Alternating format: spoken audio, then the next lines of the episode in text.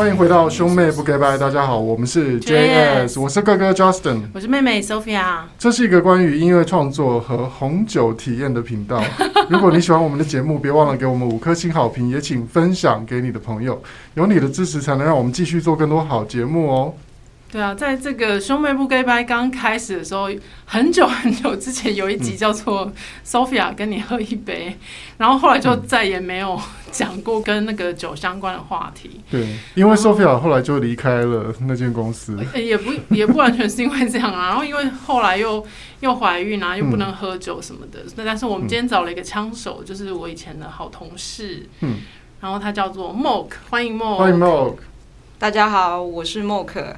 Hello，Hello，Hello。那 Mock 以前念书是念什么？你说你你是念设计的，对不对？对，我早期是念什么学校？呃，其实我大学是在加拿大读室内设计，哦，然后后来回台湾，嗯，我又去读工业设计研究所，嗯。那你真的很喜欢设计耶？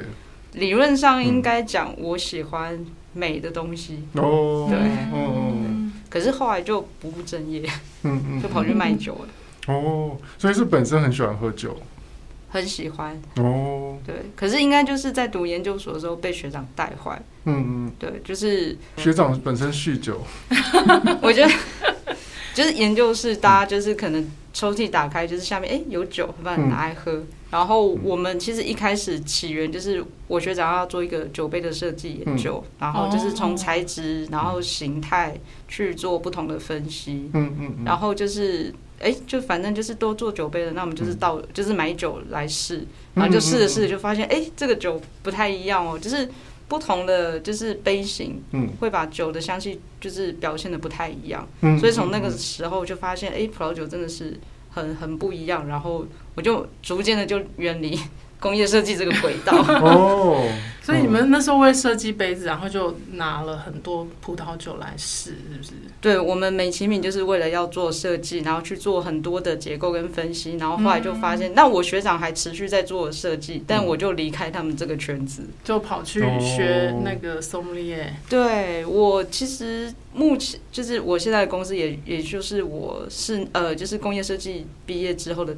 就是第一个葡萄酒的工作，嗯，可是我一开始是做零售，嗯、中间有转到公司的餐厅去做侍酒师，嗯，然后中间又离开了一下子，嗯，就是我经历过可能有餐厅有饭店，然后最后又回头到就是原本的现在这个公司，嗯，可以讲公司吗？还是？可以讲，可以宣传一下。他 说哦好，反正我现在就是又回到成品酒窖的怀抱，嗯，对。所以哎、欸，你有侍酒师的执照？呃，有，其实。嗯中间一定是会去考类似的一些课、嗯、相关课程的证照。然后八二年的拉菲真的很棒吗？应该很多人会问的，对。很多八二年都很棒，但是拉菲是真的很好。哦，你喝过拉菲？有，就是、嗯、老板是不是有很多？嗯，对，我们有，就是有不同年份的拉菲、嗯。然后我印象中有一个客人，就是因为他结婚是八二年，所以他就买了八二年的五大包、嗯，然后就办了一个晚宴。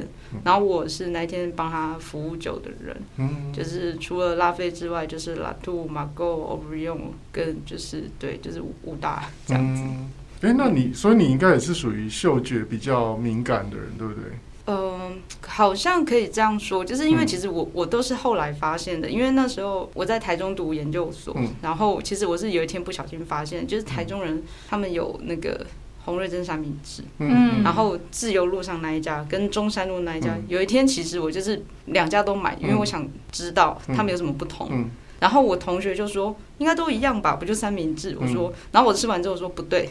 洪瑞珍就是自由路是这个味道，嗯，然后中山路这个味道。他说你怎么吃得出来？他说美乃滋味道不一样，对，完全不同。嗯、对，我从那个时候就发现了，对，然后而且我还知道，就是在地台中人是固定吃中山路哪一家。那哪一家美乃滋比较甜？自由路。嗯，对，所以所以你应该也是那种嗅觉味觉很敏感的人。嗯，因为如果你要去品酒的话，你的嗅觉必须很敏锐。你才能够分辨得出，就是不同的葡萄品种跟不同的葡萄的产地的差别。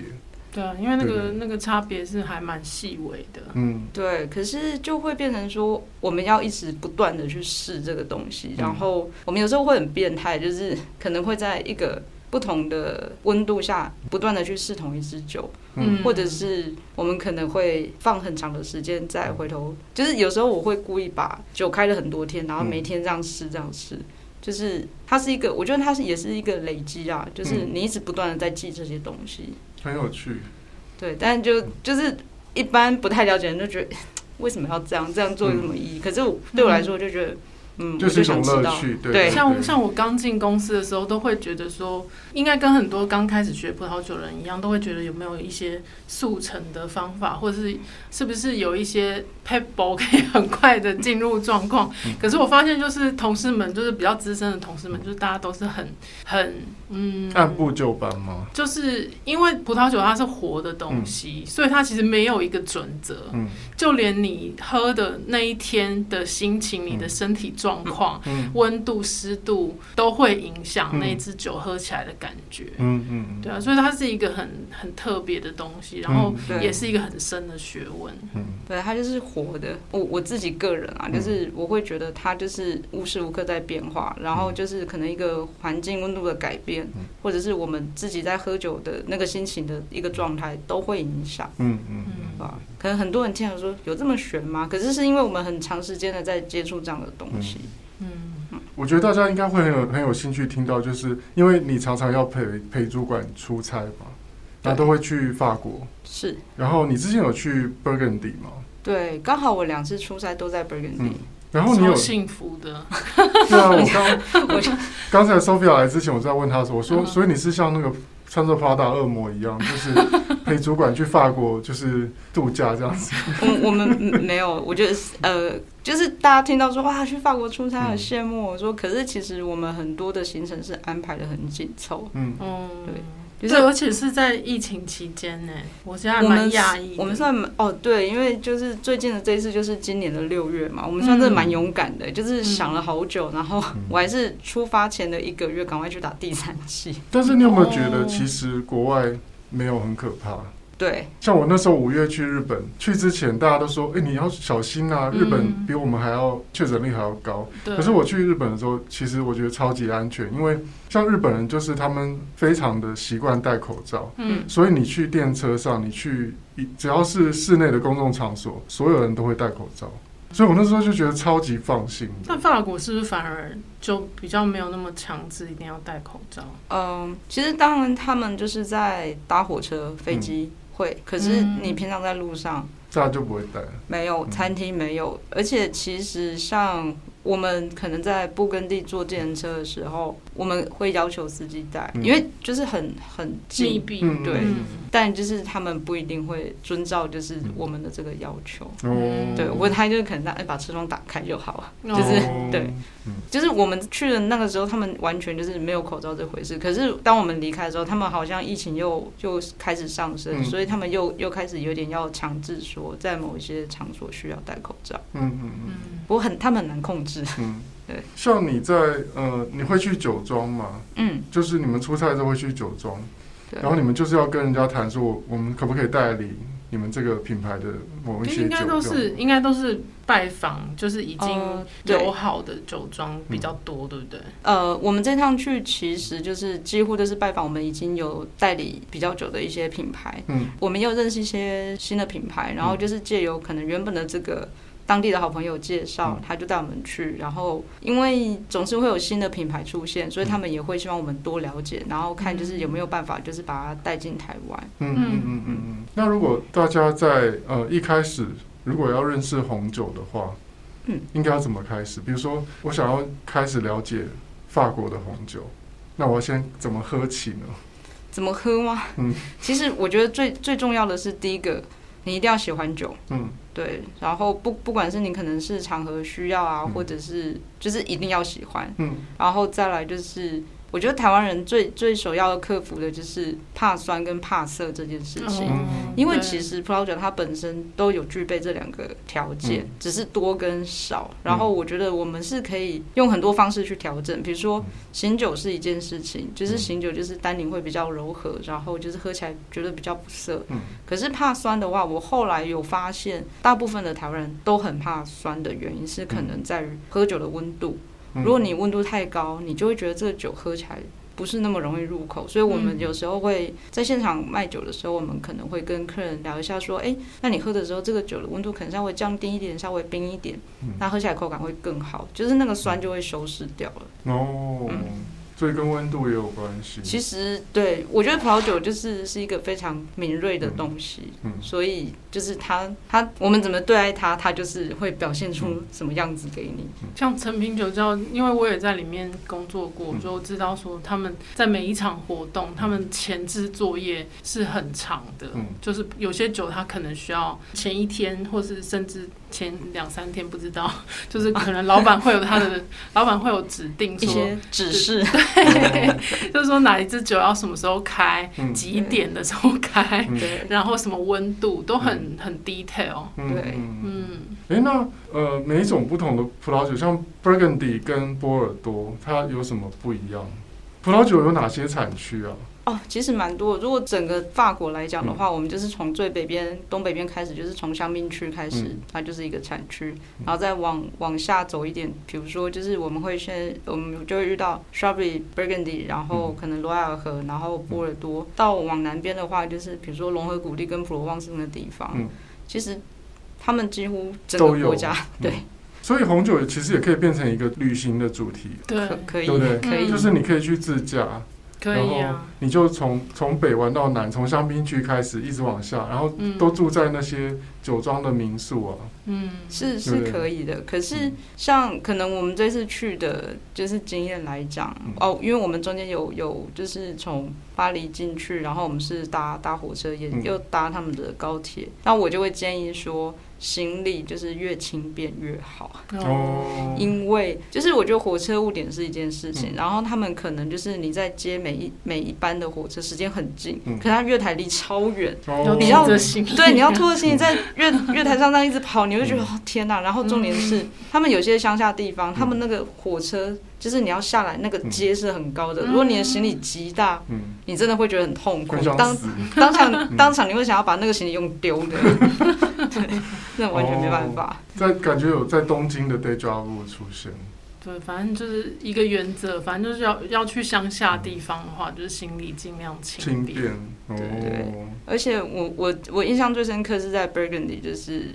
我们可能我们请饭店帮我们预约计程车，嗯、他们很容易放歌词，哦、很对，很不合逻辑。但是饭饭店他帮你预约了，嗯、然后过十分钟，哎，车子没来，他好像有另外一个行程，他把我们直接取消。司机前一天晚上喝挂了。有，我们之前 有一次在 Central Base 就遇到这件事情，我想说，我们差一点那是赶不上飞机，嗯、就是已经时间到，说奇怪，我们到机场可能这个时间就应该要上车，嗯、就。我们就请饭店再帮我们询问，他说：“哦，司机昨天晚上喝多了，起不来，他现在派另外一辆车，啊，真的很可怕。”对啊，这对就是浪漫的民族，可能因为他们太活在当下了。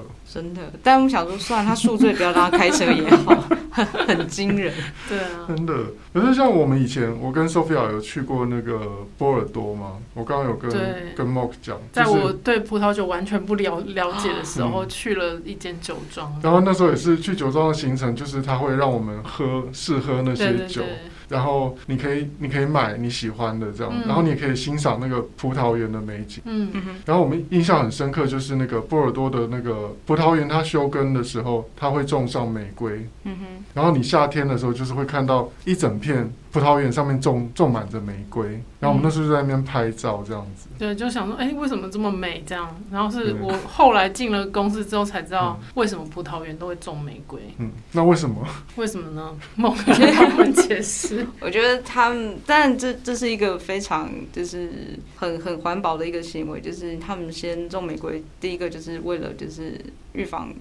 一些虫害，嗯，对，然后当就是玫瑰开始有虫害之后，他们就要注意就是葡萄园里面的一些状况，嗯，所以它是它算是那个一个美丽的保全。哦，就是先去测试说，哦，前面有没有一些恐怖分子？因为好像玫瑰其实也不是很好种，对不对？对，所以其实娇贵，有那个病虫害的时候，它会比较。容易发现一点，对，嗯，对，其实这也是，然后我觉得这是一个很环保的方式，因为在其实法国很多地方，他们就是很多的他们的自己的法规就是不允许，就是有农药，然后一些除草剂都不行，嗯，然后所以这次我们六月去的时候，我就发现，哎、欸，为什么很多酒庄他们在做翻土这个动作？嗯、然后他们就说，其实呃，这个季节可以翻土的原因是，比如说把一些杂草，嗯、就因为他们不能使用除草除草剂，嗯嗯、所以呢，就是把一些杂草翻起来，嗯、然后整个翻下去之后呢，它变成另外一个肥料。嗯，对，这是一个很很天然的做法。嗯嗯，蛮有趣的。对，就是红酒的那个甜其实是不能不能有农药的耶。也是有人会会用啊，但是因为近几年好像比较越来越重视环保啊什么，就有点返璞归真那种感觉，就是慢慢开始用一些比较天然的方法去去保护葡萄园这样子。嗯，哎、嗯，所以像如果呃我们要去法国做这个红酒的旅行，嗯哼，你会觉得哪哪些地区的红酒，或者是说有哪一款红酒是你觉得要值得要去体验的，或是哪一个酒庄？哇，其实这这很难取舍，因为我觉得每个酒庄都有它的特色。嗯、可是如果第一次去的话，第一次去，嗯、我我通常都会建议，比如说。要可以容易预约的一些大品牌的酒庄，嗯、因为在 Burgundy 有很多知名品牌，嗯、他们是可以线上预约，说你要参观他们，就是然后就是可以做 testing，、嗯、然后他们会有比如说哪些品牌？哦，当然就是 我们我我因为讲我们自己的，就是我们自己的代理品牌，其中一个叫 Bouchard，嗯，对，他他在他就直接可以在他们的就是网页上就是 booking，就是你。要过去的一些 testing 的时间，他们会做安排。嗯，对。然后我我就是会建议第一次要去 Burgundy 玩的人，嗯、我们会建议先去 Dijon，嗯，然后再从 Dijon 进到 Beaune。那个地方，因为其实迪中它是一个很很热闹的地方，嗯、然后吃的食物啊，就是商店都比较容易找得到，嗯、然后但是 Beaune 就是真的很小，它就是一个小小小村庄小镇。我记得之前那个刘元丽李老师上课的时候，也是推荐大家去住迪中。对，嗯，因为其实迪中跟 Beaune 没有距离很远，它就是有有点像我们坐车可能二十分钟就可以到那个地方。迪中怎么拼啊？D I J O N。然后他还有偷偷 教大家说，可以去 DRC 的葡萄园路过，然后就是假装不知道，然后偷采一颗葡萄来吃。哦，我比较常做的是去葡萄园捡石头，然后我们那个酒庄代表我想说，怎么又在捡石头？可是当然就是因为我我觉得捡石头的原因就是呃，我我想要知道这个地块它的土壤的主要的结构是哪些，然后可能我们回来就是。公司跟同事或者跟客人分享的时候，会可以拿出哎，然后当地的这个石头。对 对，因为其实迪中其实也是蛮可爱的一个小城市哎。嗯，其实迪中真的蛮美的。嗯，是一个很我觉得很温馨的一个地方。嗯，因为我我其实蛮喜欢这种主题的旅行，就是接下来如果我要去欧洲的话，我我就会觉得我需要一有一个主题。嗯哼，什么之旅这样子？比如说以红酒为主题，我就觉得很棒。嗯、比如说喜欢酒的人，他可以去收集，或是他可以去做功课。嗯，我相信你喜欢的话，你就是很 enjoy 那个做功课的过程，对不对？对，对超级。就是你，比如说你已经耳闻已久的某一支酒，啊、然后你终于喝到它的那种感觉。嗯。那个应该是很是很难，就是喜欢很久的酒庄，嗯、然后可以亲眼看到，或者甚至遇到他们里面的庄主啊什么对，没错，有点像，就是见到自己啊，我我喜欢的这个品牌是这个人做的，嗯、这个酒是这个人做的，就会觉得很很不一样。哦，而且我很喜欢，就是去参观酒庄的时候，可以直接闻到在酿酒厂里面他们那个酒葡萄酒在发酵的那种香气。那是什么样的香气啊？嗯。其实 很很突然很难解释，是因为比如说哦，因为我们这次当然也有进进去很多酒庄的他们的酒窖，然后呢。就是都是已经有很多都是已经装桶的嘛，嗯、然后但是呃有一年去，因为我们刚好看到他们在采收，就是刚好要进场，所以我们有看到就是从采收然后在整个榨汁的过程，嗯嗯、然后其实就是就是葡萄汁的味道，嗯，但就很香，因为它是很全面性，你被那个味道包围住，嗯，然后就是然后就是然后再进到他们酒窖的时候，就是其实进到酒窖真的都很安静，因为而且那边很很冷，就是其实。那种温度都是那种十四度、十五度左右，然后而且讲话会有回音，会。对，因为我记得那时候去波尔多的时候也是，就是进入酒庄里面，他讲话要很小声，对对对，然后那个介绍的人会用法文很优雅的，就是为为我们介绍说，这是一九一一八几年。